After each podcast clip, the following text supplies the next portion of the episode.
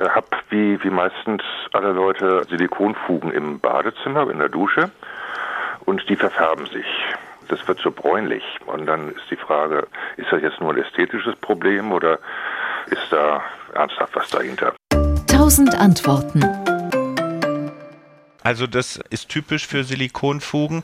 Auch Silikonfugen können besiedelt werden von Mikroorganismen, von Schimmelpilzen, aber auch von Hefen, von Mikroorganismen, die fressen tatsächlich das Substrat oder die fressen die Hautschuppen des Menschen, die da drauf fallen oder vielleicht auch so die Duschgelrückstände, das weiß man. Es gibt Silikon, was, ich sage es jetzt mal, antimikrobiell ausgerüstet ist. Das verzögert diesen Effekt ein bisschen. Allerdings ist es tatsächlich mehr ein ästhetisches als ein tatsächlich gesundheitliches Problem.